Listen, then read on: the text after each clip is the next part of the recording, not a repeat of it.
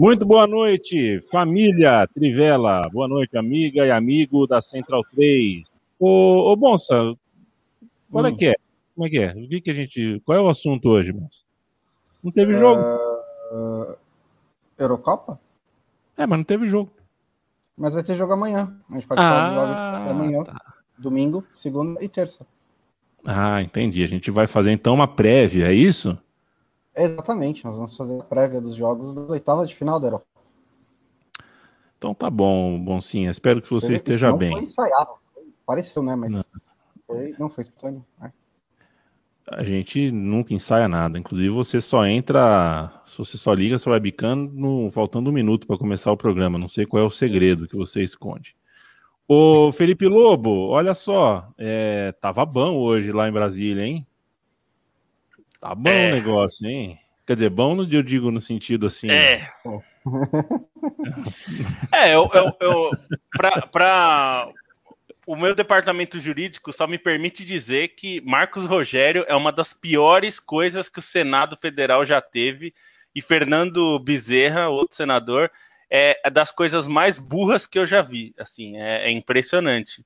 Isso é tudo é. que o meu, meu departamento jurídico permite, assim. Os dois são das piores coisas, mas o um é por imensa burrice e centenas de milhões, de dezenas de milhões de emendas parlamentares do governo, e o outro também, dezenas de o Marcos Rogério, mais de 100 milhões em emendas, inclusive. Ah.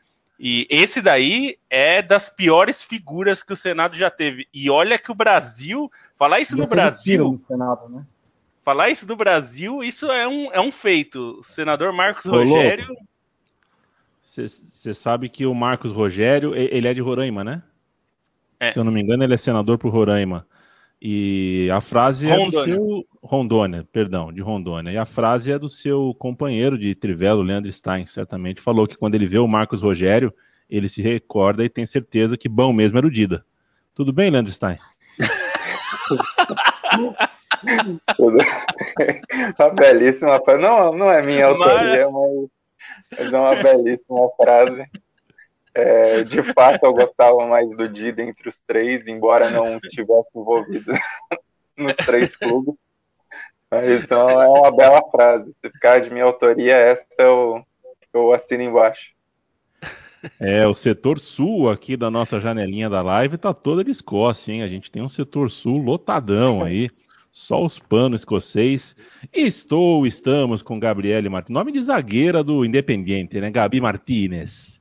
É, sempre parceira nossa, sempre por perto. Hoje, trocar uma ideia com a gente. Sabe, Gabi, deixa eu te falar uma coisa. Boa noite. É, eu tô em Maceió, né? Tô morando em Maceió. Hoje conversei aqui, fiz uma amizade, andando pela horda, né? Você vai pedir aquele suco, pedir aquela coisa. Fiz amizade com uma barraquinha. Era uma senhora chamada Patrícia e um senhor chamado Jorge. E o senhor chamado Jorge, argentino. Argentino. Comecei a conversar com ele, com ela. Aí ela chamou o próprio marido, é um casal. Ela começou a chamar o marido. Não, meu, o meu marido é bolsominion. Ele é bolsominion. Aí, aí, aí o Jorge falando em portunhol. Bolsominion não apenas me gusta Paulo Guedes. Apenas me gusta Paulo Guedes. Aí eu falei, ai, gente, eu como é que eu saio daqui e tal? Aí, mas muito simpáticos. E a, e a Patrícia muito de esquerda, que o Lula tal. E a conversa ficou interessante, que eu fiquei perguntando, mas como é que vocês convivem, né, tal? Como é que é a saúde, assim, da conversa política tal? Enfim, passou. Muito boa conversa. Da, da hora eu pergunto para ele que ele começou a falar que veio morar em Maceió em 1978. Aí eu falei, eu interrompi, pô, você veio para cá em 78, largou a Copa do Mundo no seu país? Aí ele falou, no, de futebol não gosta, não quero nem saber. Aí, eu, aí realmente, sabe, eu, eu consegui Acabou, suportar né? a primeira. Você desistiu, né? Desistiu da pessoa. É, enfim, tudo bem? Tudo certo. Esquisito esses dias sem euro, mas agora a gente fala um pouquinho do que tem para vir, né? Você confia em pessoas que falam assim, futebol? Não, não. Não, não gosto. Eu já, já até troca uma ideia, mas acho que não, não tem muito futuro. Ai, Pablito Guedes, ainda tem. Olha, tem argentino em Maceió que te defende, Pablo Guedes. Vai, olha que loucura, né, cara? Sobra para tudo, tem, tem para todo gosto mesmo. Eu acho uma loucura. Rodrigo Vasconcelos, um abraço para você. trabalhando de setorista, conheci esse traste chamado Marcos Rogério. Sempre foi um oportunista. É, não bate na trave, né, Rodrigo? Tércio Brilhante, um abraço. Paulo Pereira, um abraço para você. Victor Costa, Gabriel Rodrigues.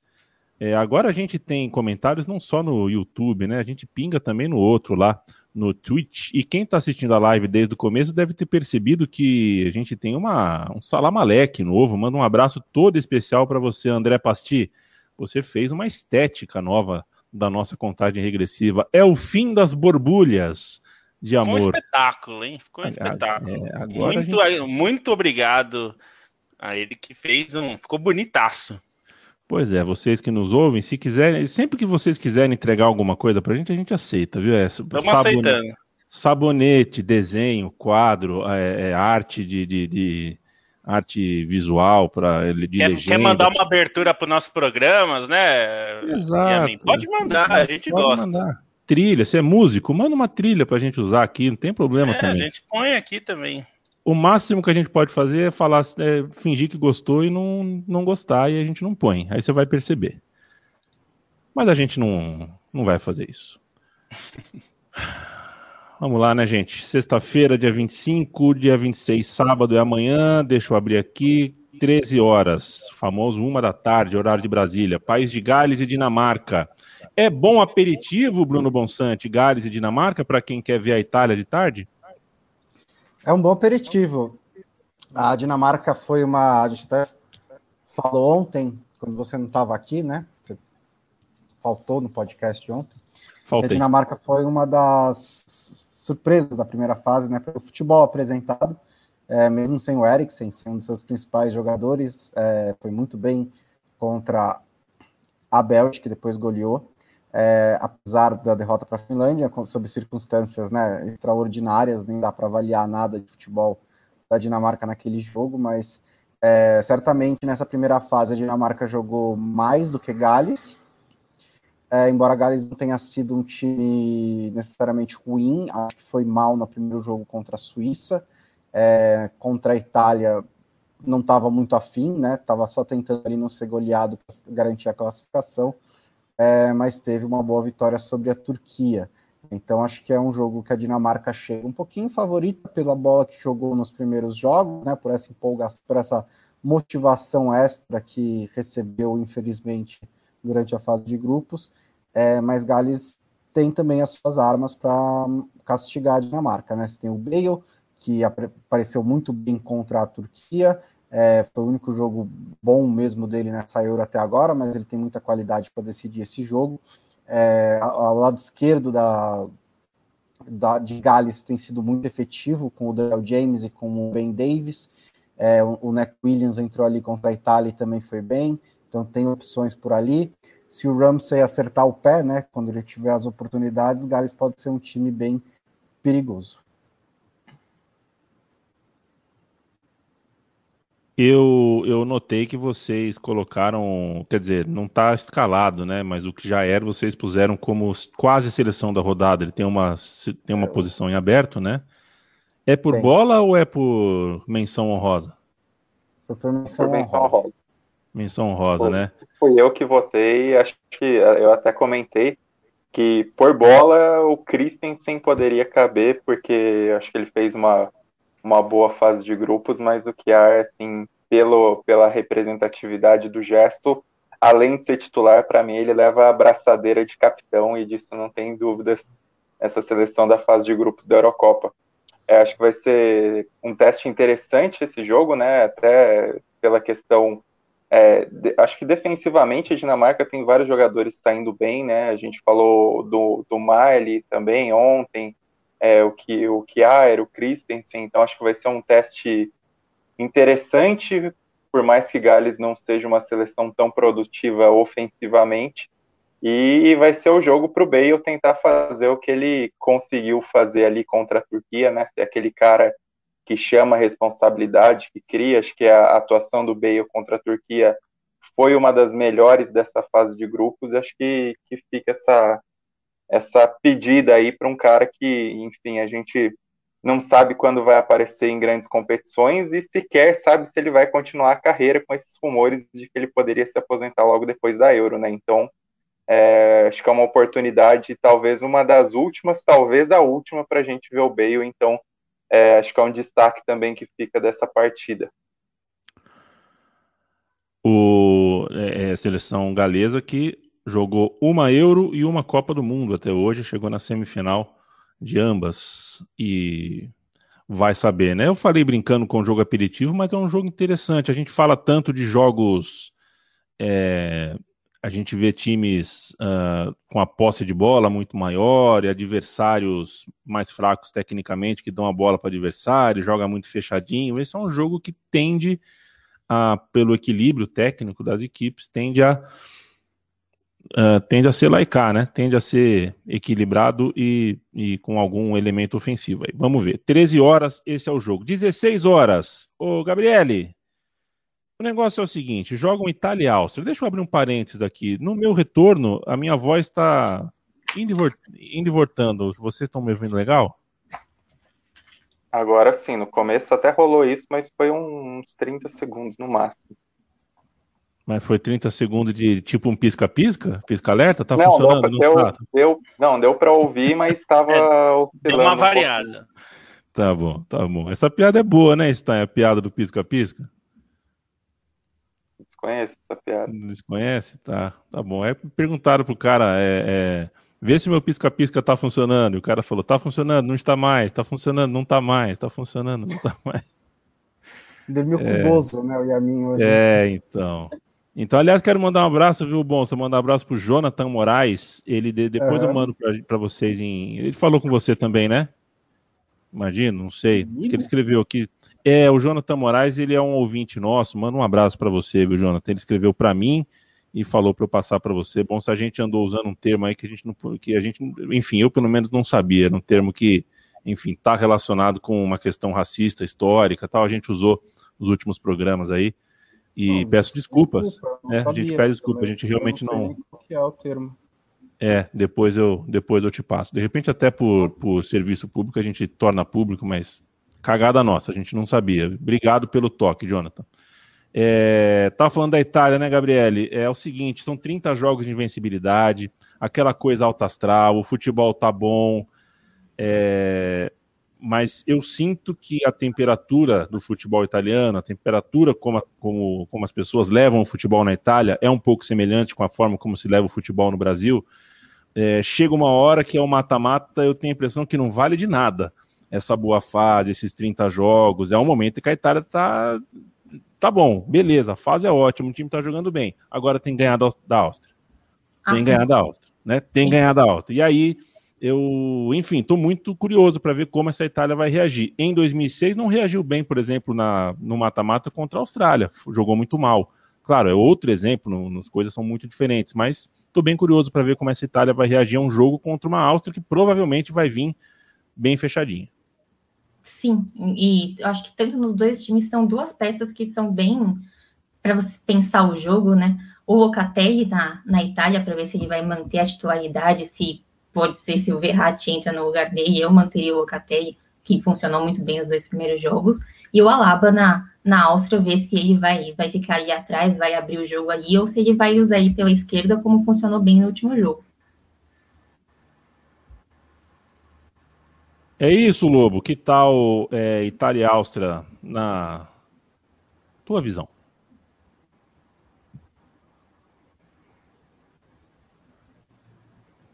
É um desafio de um tamanho pequeno, assim, para a Itália, né? Porque é, a Áustria eu não acho que está entre as. Acho que está entre as piores seleções que se classificaram. É, então, é, qualquer coisa que não seja uma classificação italiana e uma classificação no tempo normal, inclusive, é, ir para prorrogação. Pro, prorrogação é bom, né? Prorrogação já vai ser já vai ser muito ruim para a Itália pela pela diferença entre os times. É, não acho que é um jogo para goleada, nada disso, mas eu acho que tem que ser uma vitória segura da Itália, pelo, pelo futebol que os dois têm apresentado. É, então, qualquer coisa diferente disso é, vai me surpreender. E essa, essa questão que a, que a Gabi levantou é boa, porque é difícil montar esse meio campo, né? Porque acho que não dá para tirar o Jorginho, que a função dele é muito importante para o time. É, e aí você tem o Verratti voltando e o Locatelli que brilhou na ausência do Verratti. E, e também é difícil tirar o Barella, né? Que é o titular habitual ali. Então é uma questão complicada pro, pro Roberto Mantini ali, porque alguém vai ter que ficar fora, né? É... E aí eu, eu apostaria, se eu fosse por dinheiro, eu diria que ele vai tirar o Locatelli, porque é o Verratti, enfim, é uma estrela, é... o Barella foi um jogador que deu um estilo pro time, mas é, não estaria errado se ele escolhesse o Locatelli, porque o Locatelli jogou muita bola, né? É, foi muito bem fazendo esse trabalho, tanto de criar jogadas, quanto de se posicionar para defender bem também, né? Então é, é, uma, é uma escolha difícil que ele vai ter aí. É, é, essa é a verdadeira escolha muito difícil, Estadão. É isso que é uma escolha difícil, não essas bobagens que vocês escrevem aí. É, e aí eu acho que essa, essa vai ser uma questão, mas de qualquer forma, vai ser uma opção para segundo tempo. Qualquer um dos dois que ficar no banco, eu acho que ele vai acabar usando no segundo tempo, até para deixar o time mais descansado, né? E, e acho que ele ganhou boas opções. Esses jogos, esses primeiros três jogos deram é, opções interessantes. Acho que o Berardi se fixou bem ali no lado direito. Era um jogador que havia dúvida se ele seria titular e acho que ele abraçou essa chance, os dois primeiros jogos mostraram isso. É, ele tem o Chiesa como uma boa opção de banco.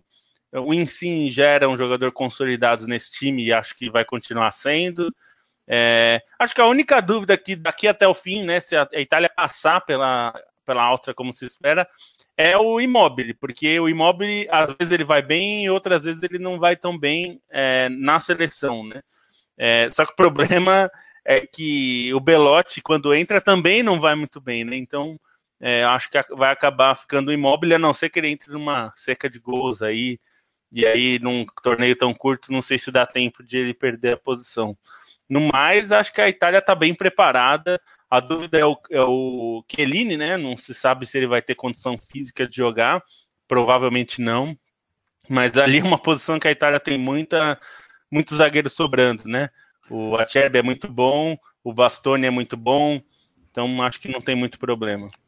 O, a seleção da Itália tem o Chiellini e o Florenzi em, em dúvida. Florenzi também, é, é verdade. Né? Acho, e, e acho Mas o de Lorenzi entrou melhor que o Florenzi, né? Tem isso Exato. Também. Exato. E acho que é mais simples também, Lobo. Aí, aí é cornetinha, cornetinha de salão mesmo. Acho que é fácil vetar o Locatelli quando o Locatelli joga na Juventus. É, quando joga na, no Sassuolo. No Sassuolo. Né? Se, é, se é o Locatelli da Juve, é, aí já é mais difícil de você sacar. O cara mete dois gols, joga pra cacete o primeiro jogo tal, e aí é um pouquinho mais difícil de tirar. Tem isso também, a gente sabe que tem. Né? Tem na tem, Itália como tem. tem. no Brasil também. Então, se ele fosse do é, Real Madrid, né? É, isso. Difícil ou, tirar, né? Ou se o Verratti fosse do Shakhtar, alguma coisa assim. Tem, tem, é. tem, tem essa força do Mas... apelo, que é, assim, não estou falando só que é um absurdo tal, faz parte do. É, é, pode até ser que ele tire o Barella, né? Não vai saber. Não, não, acho que é impossível, considerando que o Barella eu acho muito bom, mas é, se você tem que escolher um, alguém vai ter que sair, talvez saia o Barella também, não sei. Acho que o único intocável aí é o Jorginho mesmo, né? Do, dos três que estão jogando agora.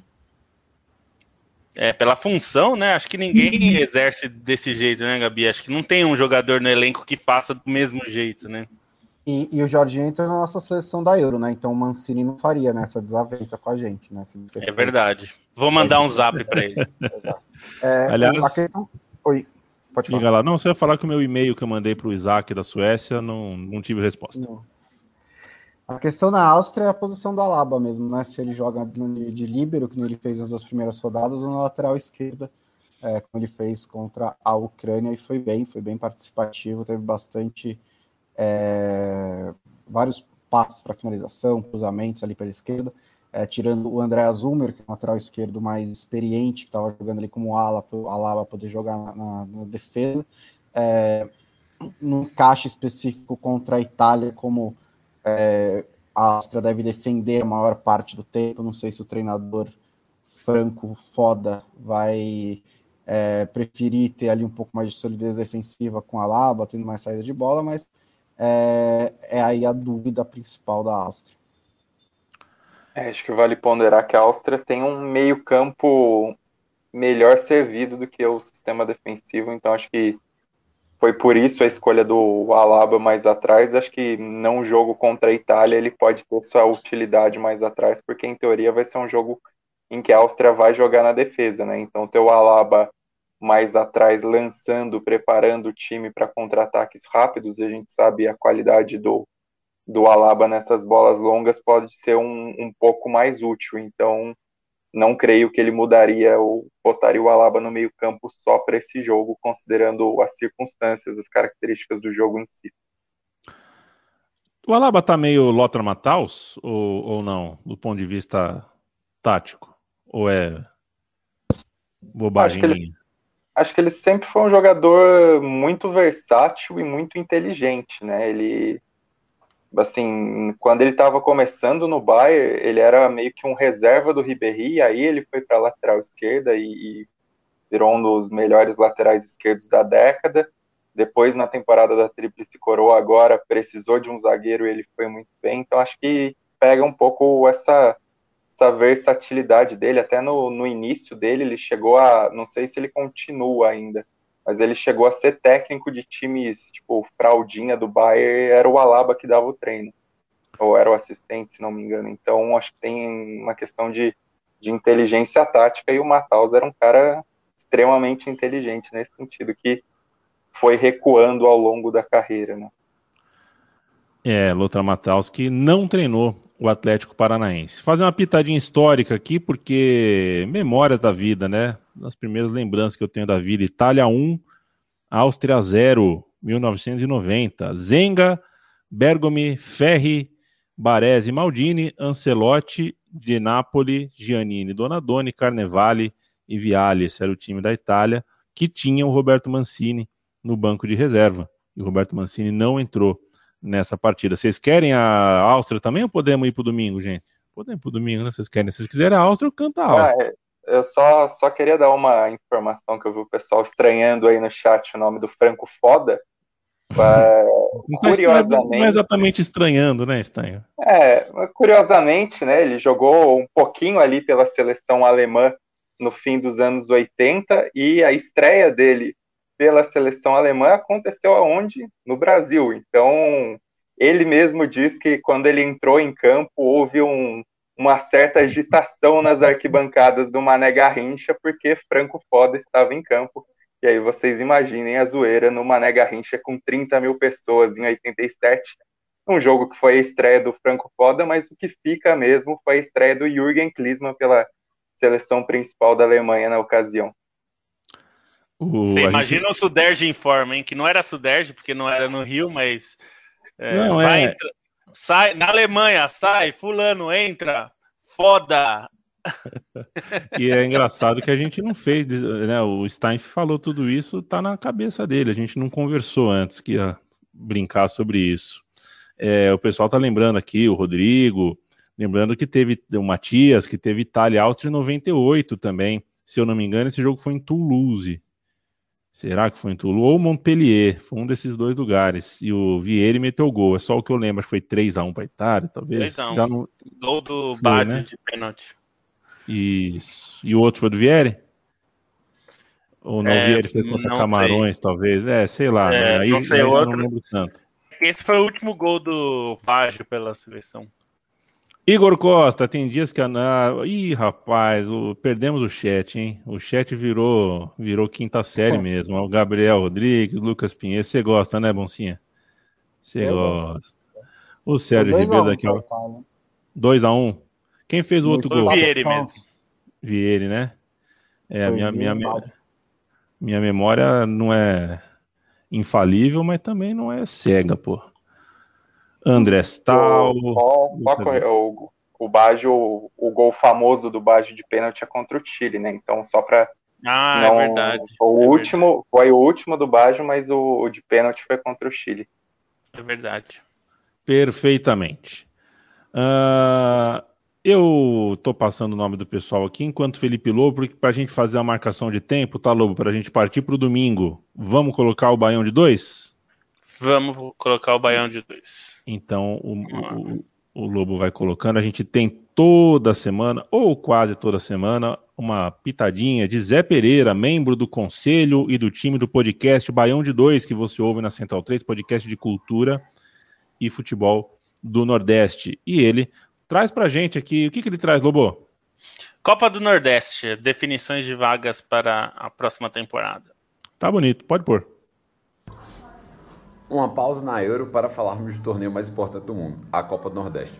Todos os participantes estão definidos, sejam os que entrarão na, diretamente na fase de grupos ou os que disputarão a fase preliminar. Lembrando que não é apenas mais o estadual o único fator de decisão entre os participantes.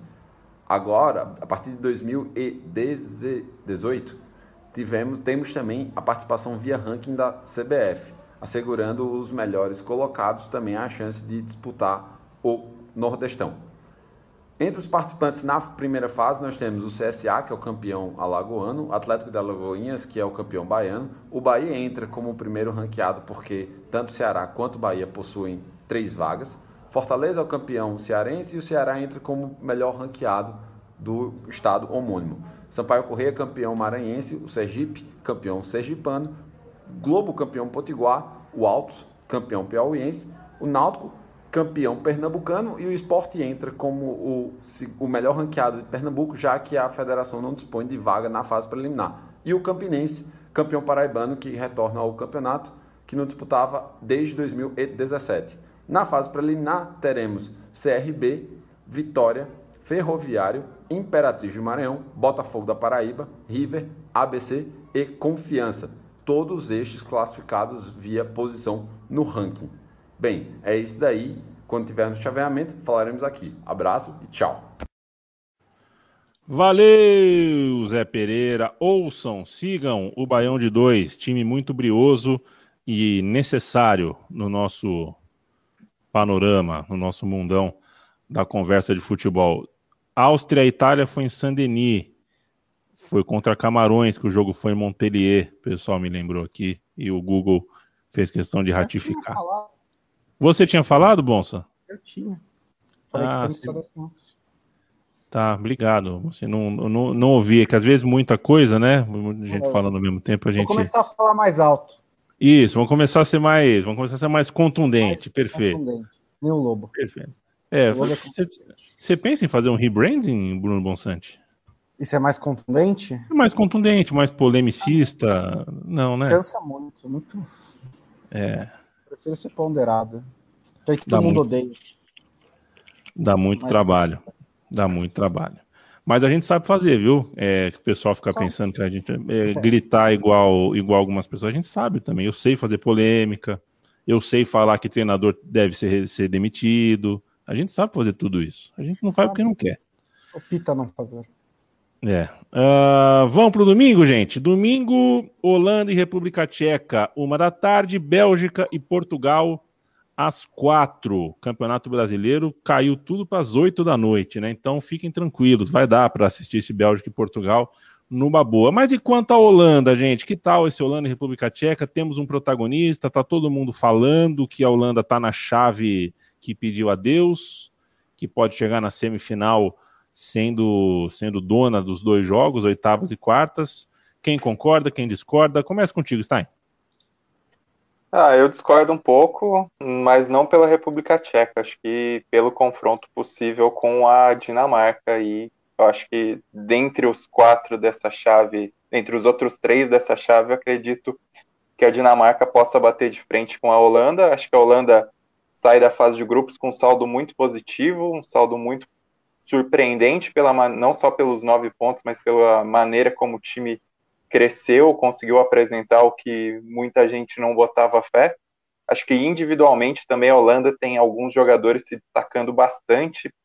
É, o Dumfries jogou muito bem a fase de grupos, o, o De Vries jogou muito bem a fase de grupos, o Inaldo entrou na nossa seleção, o Depay jogou bem, é, então acho que tem essa questão de, de muitos jogadores estarem afiados na seleção holandesa, então tem um peso grande. É, a República Tcheca, acho que entrou num grupo um pouquinho nivelado por baixo ali, se a gente for considerar a maneira como as coisas se desenvolveram no grupo D, e a vitória dela não foi necessariamente uma vitória de futebol brilhante, embora brilhante tenha sido o gol do Patrick Schick do meio-campo. É, foi um jogo que a Escócia foi superior em grande parte do tempo, então acho que vai ser um teste para a República Tcheca favoritismo tem pelo menos uns 65, 70% para a Holanda, embora a República Tcheca, acho que em alguns momentos dessa Euro mostrou um futebol até um pouco bem azeitado coletivamente, o que talvez reflita o trabalho do clube do Slavia Praga, de onde muitos jogadores vêm e, e de onde alguns jogadores principais saíram, né? É, se a gente for falar do Cupal, se a gente for falar, enfim, é, é uma seleção que, que tem essa questão de jogar bem coletivamente, que não era necessariamente o padrão uma, da República Tcheca nas últimas campanhas, né? Era um time pouco, pouco interessante, se a gente for considerar aí o, a última década da República Tcheca, principalmente quando perdeu aquela geração de Rosic, Nedved, enfim, e acho que é um time para ser testado em alto nível agora, mas que o favoritismo, pelo que vem apresentando, é da Holanda, até pelas circunstâncias e por, por toda a qualidade individual do time. Eu acho que essa base do Slavia Praga dá à República Tcheca um bom toque de bola. Isso vai fazer com que esse jogo seja um pouco mais dividido, assim, em questão de domínio, né? Não acho que nenhum deles, dos dois times, vai ter 70%, 65% de posse de bola. É, porque a Holanda também joga das duas maneiras. Ela joga com a bola, com o Frank de Jong ali atrás, é, ditando o ritmo do jogo, mas também tem o contra-ataque com o Depay e com o Dumfries pela direita. Também tem essa velocidade, né? E é, nesse sentido, acho que talvez o Frank de Boer deva manter é, a substituição que fez para a terceira partida, a entrada do Malin no lugar do Egg Host, porque ele tem ele dá mais essa, essa movimentação para o ataque da Holanda, dá mais, mais velocidade ainda para o ataque da Holanda, enquanto o Eric Horst, ele acho melhor reservar para um, um momento da partida em que talvez a Holanda esteja perdendo, esteja empatando, precisa romper a defesa da República Tcheca, quando ela estiver realmente é, no domínio territorial da partida, a entrada do Horst pode ajudar pela bola aérea, pela, pelo trabalho de pivô, mas para iniciar o jogo eu iniciaria com o para ter um pouco mais de velocidade e dinamismo no ataque. O, o Gabi, é, eu repasso aqui a pergunta que pintou e mando um abraço carinhoso para você, Lucas Pinheiro, que é sobre o coração desse time da Holanda, o, o Inaldo. É, que tal para você? Se você concorda com ele, aparentemente ele pensa que o Inaldo é o melhor jogador dessa seleção. É, se sim, a gente tem a receita para começar a parar esse time. Mas não sei se é só isso, não sei se você concorda com ele. Que tal esse meio-campo? Que tal esse time da Holanda?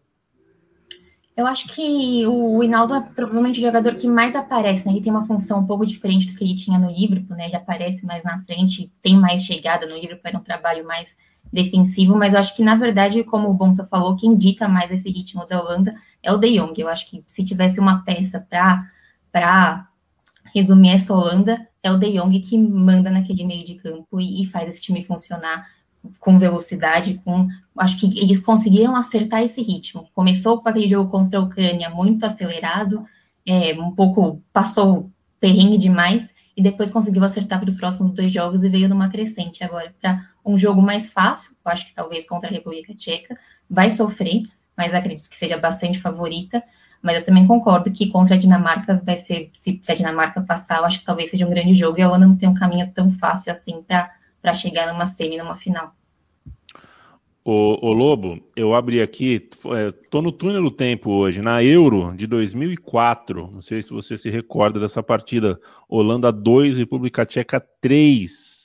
De virada, a Holanda fez 2 a 0, a República Tcheca depois virou para 3 a 2 e esse time da Holanda se ficou marcado por isso, né? Porque não só perdeu esse jogo dessa forma, como depois veio a perder para Portugal, né? Para Portugal do Felipão também de um jeito assim, meio que, caralho, perdeu, né? É, joga, joga, depois toma uma virada. É, era um time muito instável. E esse time da República Tcheca eu abri aqui.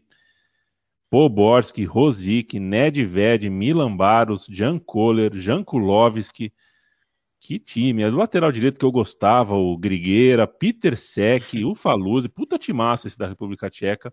O de hoje não é tão forte assim, mas... É... Que tal para você, Holanda e República Tcheca? Ah, é um, é, é um duelo interessante de ver, porque a, a Holanda realmente foi muito bem nesse, nessa primeira fase, ainda que com instabilidades dentro dos jogos. A gente viu isso contra a Ucrânia, por exemplo, né, quando o jogo parecia se encaminhar para uma vitória tranquila e, e foi mais sofrido do que se esperava. Eu acho que a Holanda ainda não é um time completamente seguro e confiável, mas obviamente tem muito talento, tem bons jogadores e acho que a grande questão para a Holanda é o ataque, né? É, a, até o Bonsa, o escreveu sobre isso. Foi, é, e a gente chegou aqui a falar no, no podcast também. É, o, o ataque é uma questão, né? Porque é, você tem é, jogadores de características muito diferentes, né? É, então, assim, o, o Egghorst, que começou como titular e veio de uma ótima temporada, é, ele é um jogador mais camisa 9 mesmo, no, mais clássico, né? Um centroavante, é, faz, faz mais forte, faz pivô e, e não nem jogou mal nesses jogos, né? Acho que ele é, até foi bem, principalmente no primeiro jogo. Acho que ele é um jogador que, que foi bem, mas ele a, a saída dele nesse último jogo é, deu uma característica um pouco diferente para o elenco, né? E, e para o ataque especificamente. E o, o Malen acho que é um jogador que pode pintar como, como titular, porque eu, eu, eu, eu gostei mais da configuração da Holanda com ele do que com, com o Egghorst. Acho que ele é um jogador mais completo, né? Pode não ser exatamente um finalizador do mesmo estilo, mas ele deixa o, o, Memphis Depay, por exemplo, pareceu mais à vontade, né? E como o Depay é um dos melhores jogadores da Holanda, talvez seja o caso aí de mexer nisso. E acho que a, a República Tcheca tem, tem suas qualidades mais como um time acertado assim do que exatamente por talento. O Patrick Schick mesmo, ele é um bom jogador, mas ele sempre foi um jogador muito instável, né? De bons jogos e jogos apagados também. É, tanto que ele não se firmou aí, foi passando e passou pela Roma, RB Leipzig e depois Leverkusen. É, ele é bom jogador, não, não, não sei se dá para confiar tanto no, no, sentido de que ele pode carregar essa, essa República Tcheca, acho que não é para tanto, é, mas vai ser interessante ver como a Holanda vai sair dessa armadilha, né? Porque é, a Escócia mesmo, é, claro, é um time muito pior tecnicamente, mas a Escócia foi dominante assim no estilo, né? Se, tentou se impor contra a República Tcheca e a República Tcheca contra-atacou com muita precisão. Eu não sei como é que a Holanda vai lidar com isso, né? Tendo um time que vai se defender e vai tentar fechar os espaços é, pelos lados, inclusive, porque a, a, Escócia também jogava com, com linha de três atrás, né? E laterais mais avançados. Então vamos ver como é que a Holanda vai se sair dessa. Acho que é um desafio interessante para uma Holanda que não me passa toda a confiança, mas é muito boa.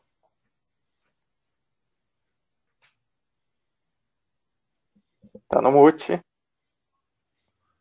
Para a gente fechar o fim de semana, a gente no fim do domingo, a gente dá um jeito de falar dos jogos de segunda, na segunda um pouquinho dos jogos de terça também. Não vamos fazer a prévia, não adianta fazer prévia de oito jogos com pressa aqui, né? Estamos em cinco não daria tempo, não, não seria produtivo o suficiente. Então vamos uh, fechando o fim de semana com o jogo de domingo à tarde. Portugal enfrenta a Bélgica. Acho que é o jogo que mais me desperta curiosidade nesse fim de semana mesmo. É, eu vou começar com você, tá, Gabi? É, eu sinto que são dois times, é, o meu ponto de vista é que são dois times que nos últimos anos, nas últimas grandes competições, se acostumaram a criar um casca.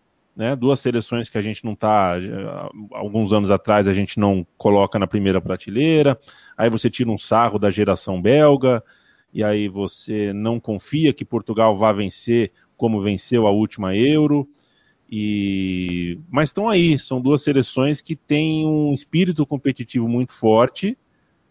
Uma, a Bélgica, um pouquinho mais envelhecida do que a gente chamaria de ideal, né? É, tenho visto esse debate sobre a média de idade, os principais jogadores da Bélgica ali. É, e a seleção de Portugal, tá, caiu num grupo difícil, caiu, é, precisou bater cabeça para acertar o time? Precisou, mas será que acertou? Vamos ver amanhã, vamos ver no domingo. É, eu ainda não vi Portugal jogar bem, realmente bem nesse, nessa Eurocopa, mas é um time que eu não consigo ver sair de uma Eurocopa sem brigar muito, muito. Para tirar esse time tem que realmente suar bastante. Que tal para você, Bélgica e Portugal? Eu também acho, acho que até entre os oito jogos, acho que todo mundo tá com mais expectativa por esse, tanto pelos nomes quanto pelo tipo de jogo, sabe que é isso, é um jogo aberto, coloco a Bélgica como favorita, jogou mais nessa Euro, mostrou mais segurança, tem um conjunto mais completo e mais azeitado, mas não dá para duvidar de um time que, que é isso, já tem mostrado há muito tempo que, que briga forte por todos os jogos, tem essa, não é um time só que tem o Cristiano Ronaldo aí na frente, é claro que é a peça mais importante, mas não é só isso e que briga muito pelos jogos. Eu coloco a Bélgica como favorita, mas não tanto.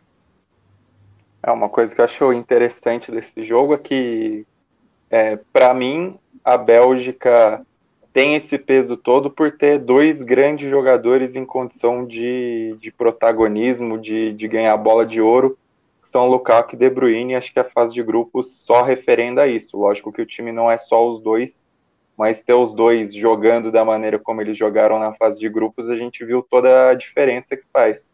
Acho que Portugal, assim, junto com a França, é a seleção que mais se aproxima nessa qualidade individual. E Cristiano Ronaldo muito decisivo nessa Eurocopa. É, acho que tem muito peso nisso. A gente ainda espera um pouco mais de Bruno Fernandes, de, de Bernardo Silva, enfim, mas acho que Portugal tem nomes assim, no papel, uma seleção portuguesa melhor do que a seleção portuguesa que foi campeã em 2016. 2016, Portugal teve muitas circunstâncias, muitos jogos é, que ganhou ali na, na conta do chá, uma fase de grupos ruim, mas foi um time que, que, conseguiu fazer acontecer. E aí acho que também tem, tem uma história interessante aí, que é a do Renato Sanches, que jogou muito naquela Euro 2016, passou os últimos cinco anos aí entre não dar certo no Bayern, entre se reconstruir no Lille e de novo vem bem nessa fase de grupos, então é um jogador que também nesse acerto necessário de Portugal pode fazer a diferença de novo como fez em 2016. Na Bélgica acho que fica uma expectativa pelo pelo Eden Hazard mesmo para conseguir ter alguma sequência é, chegou a ter seus, seus lampejos na fase de grupos, ainda naquele jogador espetacular que a gente viu na Copa de 2018, mas também pode ser um, um terceiro nome aí a ter muito peso nessa seleção da Bélgica, mas acho que em questão de conjunto, em questão de futebol apresentado, a Bélgica realmente transmite muito mais confiança, como a Gabriele falou, é, tem esse peso de favorita né, no, no confronto com Portugal, por mais que Portugal seja o atual campeão e tenha um Cristiano Ronaldo com cinco gols já, já nessa Eurocopa. Né? A gente tem que lembrar que mais do que cinco gols em uma única edição de Eurocopa, só o Platini em 84 com nove e o Griezmann com seis é, em 2016. Então esses cinco gols do Cristiano Ronaldo já tem um peso até histórico dentro do contexto da Eurocopa. Acho é. que a, minha principal expectativa é para ver a Bélgica com força máxima, né, pela primeira vez nessa Euro, porque agora você pode ter desde o começo do jogo o De Bruyne, desde o começo do jogo o Lukaku. É, eu tenho uma dúvida em relação a como o Martinez vai escalar o time, porque ele jogou os dois primeiros jogos com o Tillemans e o Dendonker no meio e o Mertens e o Carrasco atrás do Lukaku.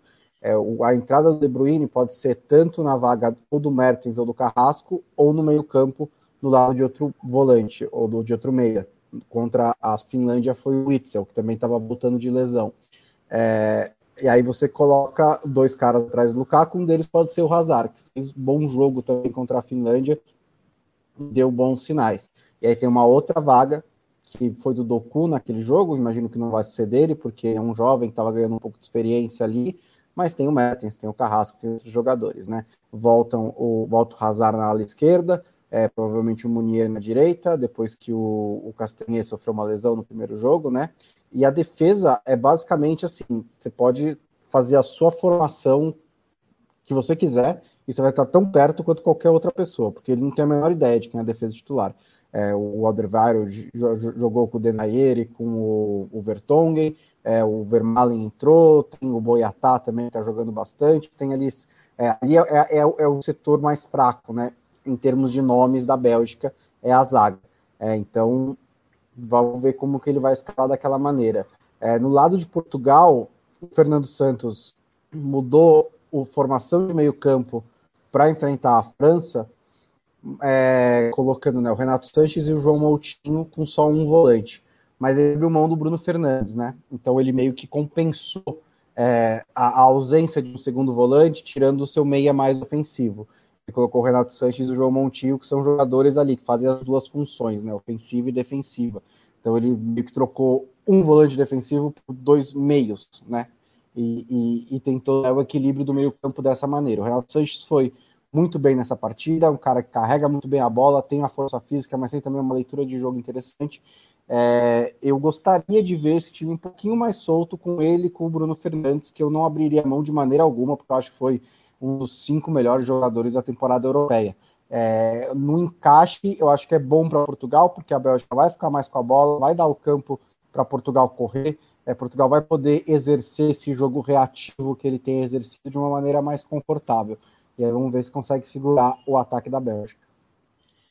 É, é eu tenho uma expectativa grande para esse jogo. Para mim é o melhor jogo do, do, do, fim de semana aí, até domingo. É, é um jogo interessante porque é, acho que a Bélgica é, é, o time mais preparado, mais pronto desses é, da Eurocopa.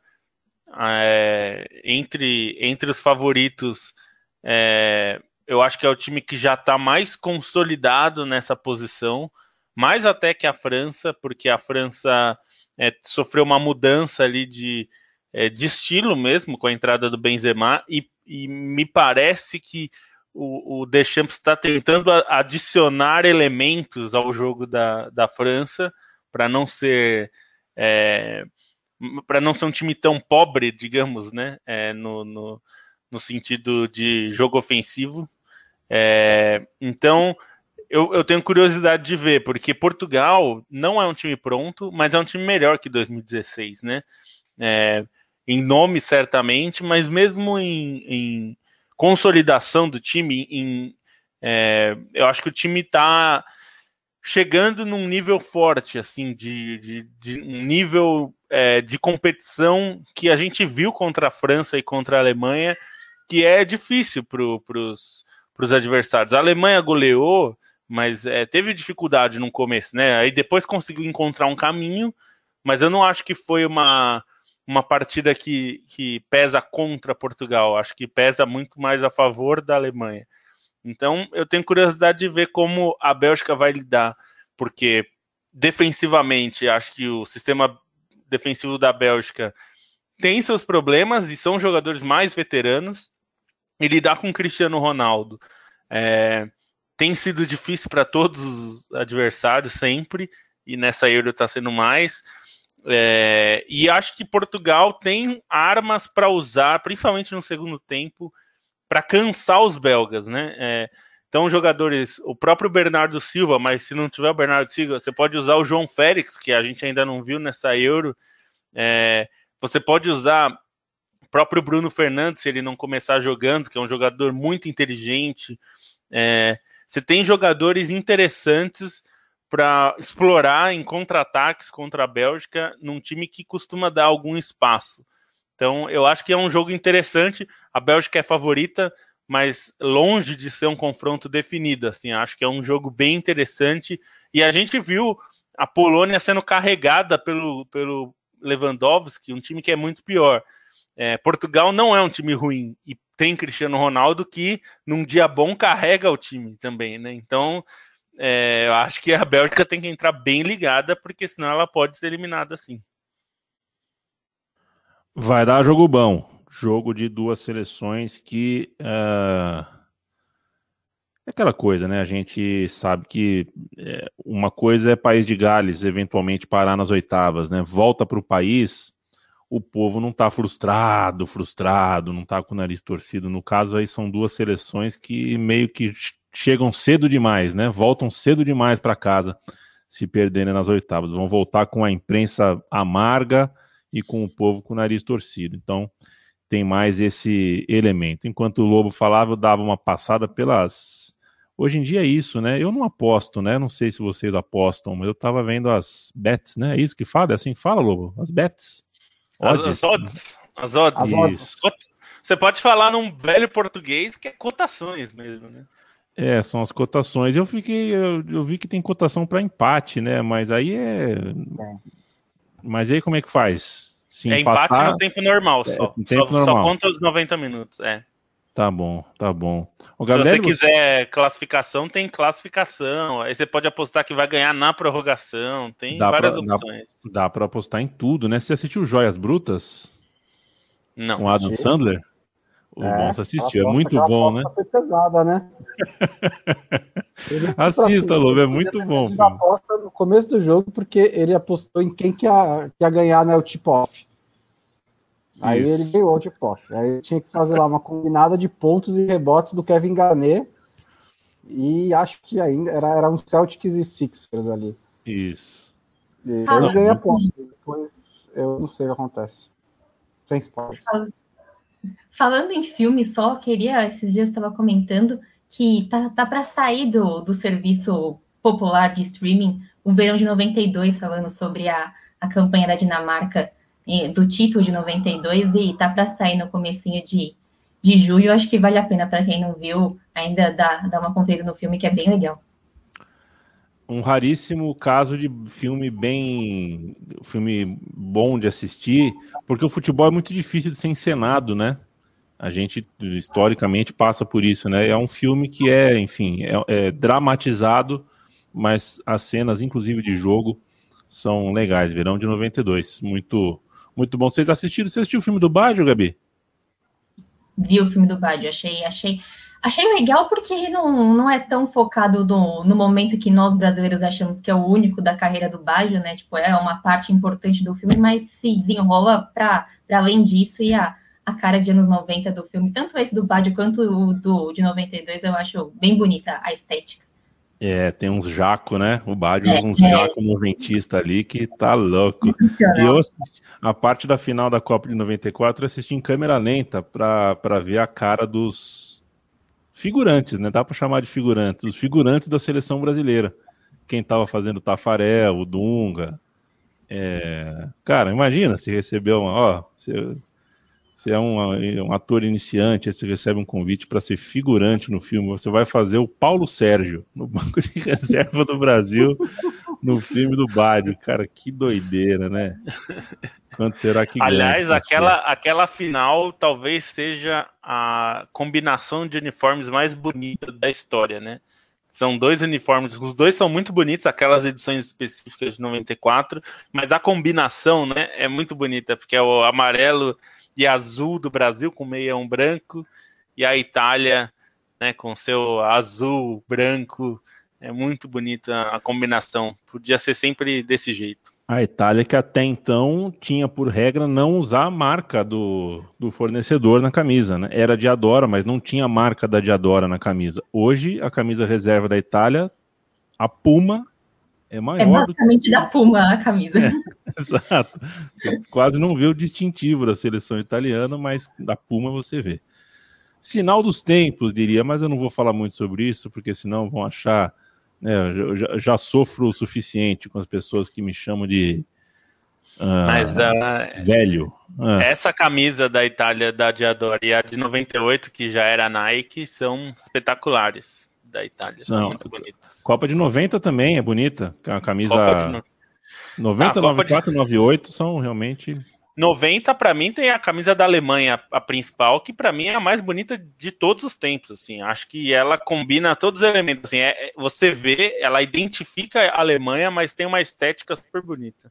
É, e aí você vê que a Itália, depois de três Copas do Mundo com camisa linda, foi para a Coreia e para o Japão com uma falsier, né? Era pirata Nossa. aquela camisa, né?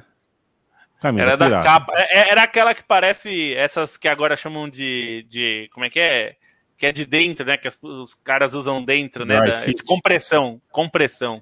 É, parecia, parecia a camisa, camisa da... compressão. Os caras estavam a vácuo na camisa.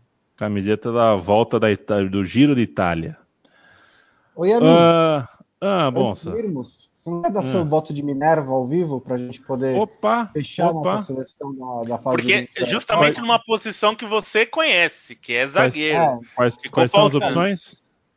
As opções são Stones, John Stones, da seleção inglesa, Andreas Christensen, da seleção dinamarquesa, Simon Kjaer, da seleção dinamarquesa, o Leonardo Bonucci, da seleção italiana, Giorgio Chiellini, da seleção italiana, e Aymeric Laporte da seleção espanhola. Tive mas, pensar mas, um pouco. Vocês estavam em quantos? Vocês estavam em quantos? É então, porque então, cada um votava em dois, né? Ele não tá, não, né? Cara, tá, tá, na, tá na do Matias. Tava na do Matias. É. que assim, só eu e o Star votamos no Alaba, foi o único repetido. É. Isso, todo mundo todo deu duplas completamente diferente. diferentes. Então a gente que loucura, hein? da sua especialização.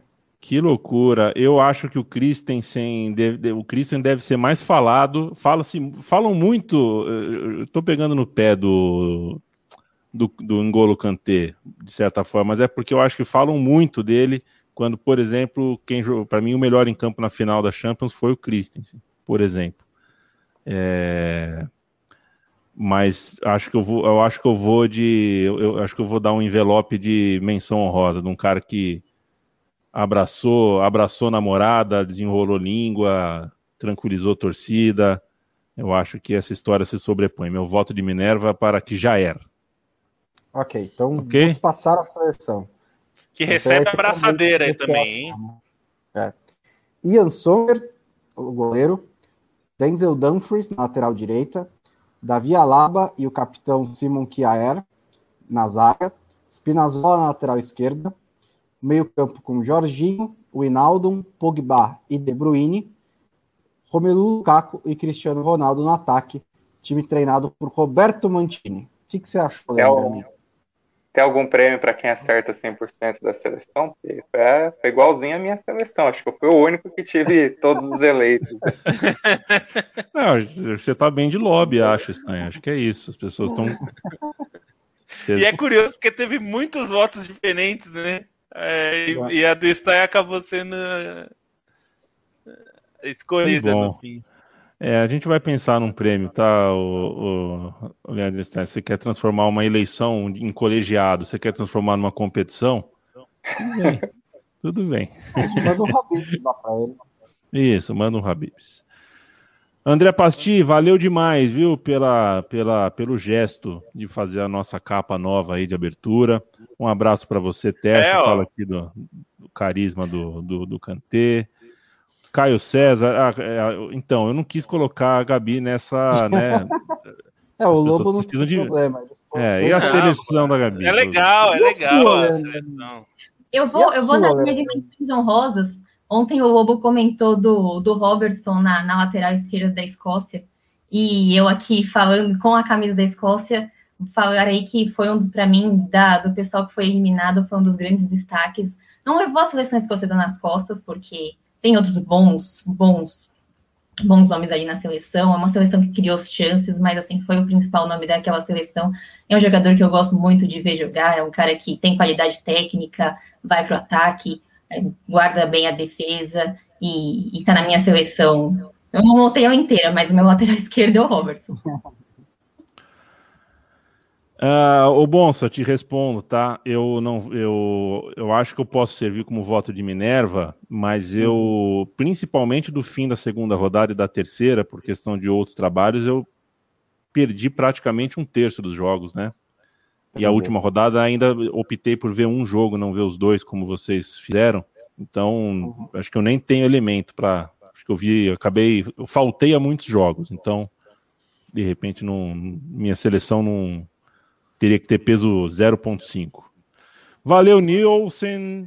Uh, valeu, Lucas André. Um abraço a todo mundo que. Agora tem o pessoal comentando na Twitch também. Tem umas mensagens esquisitas, a gente perguntando se o bom é casado. É piada interna isso, eu não sei qual é que é. Vitor Alonso, façam um unboxing de salgadinhos. Gente, o que, que vocês estão pensando, hein? Ah, se quiserem mandar salgadinho para nós, a gente faz, né, Yamin? Eu não tenho problema, não. Só tem que mandar, ó, para para Maceió, São José dos Campos e São Paulo. Mas cara, isso... unboxing de salgadinho, cara. Tá bom, Se gente. quiser aí, tem umas marcas que patrocinam até Champions League, patrocina o, podcast da Trivela também, né, meu? É isso. Mac Gabriele, como disse Lucas Pinheiro, porque quando a gente veste a camisa da Escócia, a gente automaticamente ganha um Mac ou um ou. Valeu demais, volte sempre. Prazer é meu, sempre à disposição de vocês, quando precisar, só chamar. Leandro ou Stein, se bem que o ou é mais irlandês. É né? Irlanda. Né? É, Leandro, Max Stein, Max Stein fica bom. Beijo, companheiro. É, o, o, só Stein, né? Um dos só maiores, Stein. maiores treinadores da história da Escócia é meu tio Jock Stein, né? Meu tio avô.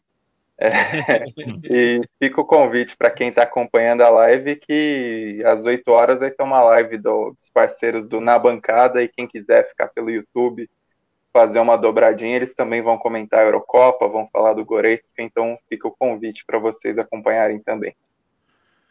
Felipe Lobo, qual era o lanche do McDonald's na Copa do Mundo que você mais gostava? Beijo.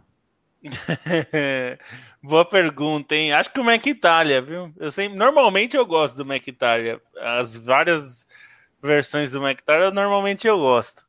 Mas eu gosto. O bom mesmo, se vocês querem conhecer lanche de Copa, tem que ver o que o Stein e o Biratã fizeram em 2014, que não tinha McDonald's, era hot dogs da Copa lá em Itaquera, perto do estádio, no shopping, que os ficou. É, o cara fez uma obra de arte em, em, em hot dogs. É. E, e, tem uma matéria na Trivela sobre isso, os hot dogs. Pode procurar Hot Dogs Copa 2014, vocês vão achar.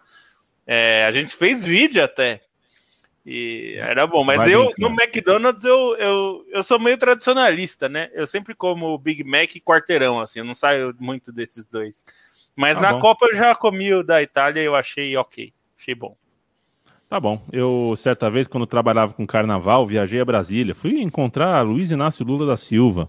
Então, um presidente louco, que eu, é, um presidente que na época ouvia as, as, minorias, né? Tinha uma secretaria da igualdade racial e a gente foi lá falar com o carnaval, sobre defender o carnaval lá.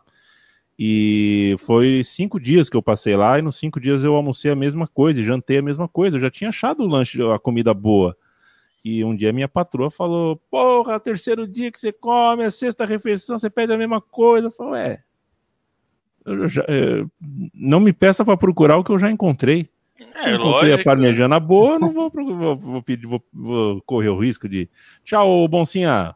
Beijo, até amanhã. Só que eu tenho essa abordagem com pizza, né? Eu sempre como a mesma pizza, já, sei lá, 25 que é? anos. É? é pizza de calabresa. É, sem cebola, não é cebola. Mas é. E sempre perguntam isso, mas você não come outras e tal? Assim, Gente, eu gosto dessa, eu quero comer essa. Eu gosto, eu, às vezes como um pedacinho da outra que vem junto, né?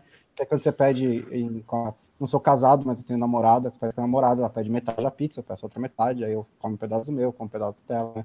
É assim que você mantém um relacionamento saudável hoje em dia. Mas eu, eu sempre como a minha pizza de calabresa. Tchau. É, eu, sou, eu sou a favor da santa trindade da pizza, hein? Pizza para mim tem é, três sabores só, tá que é marguerita, é, calabresa e atum. E atum só se for o atum bom, não aqueles atum de latinha. Então, é isso. Mas marguerita é uma tá farsa, né? A pizza de, de mussarela com tomate, né, gente? Então, mas. Manjericão, pô. Manjericão, pô. É... Ô, Gabriel, é difícil terminar o programa, sabia? Difícil. Marguerita é a pizza original. Quando você fala pizza, é marguerita. O resto é pizza de alguma coisa. Eu, eu... eu estou anti-bordas, o resto, o resto é aceitável. Senhoras Também, e senhores, este foi o podcast da Trivela. apoia.se barra Trivela, apoia.se barra Central 3 é aonde você ajuda a produção independente da Trivela e da Central 3 a ficar mais forte no mercado. Siga a gente nas redes sociais, uh, acesse trivela.com.br e se quiser seguir nossa convidada, que vai voltar mais vezes, volta sempre, a Gabriele no Twitter, Gabriele, underline, underline, M, underline. Hein?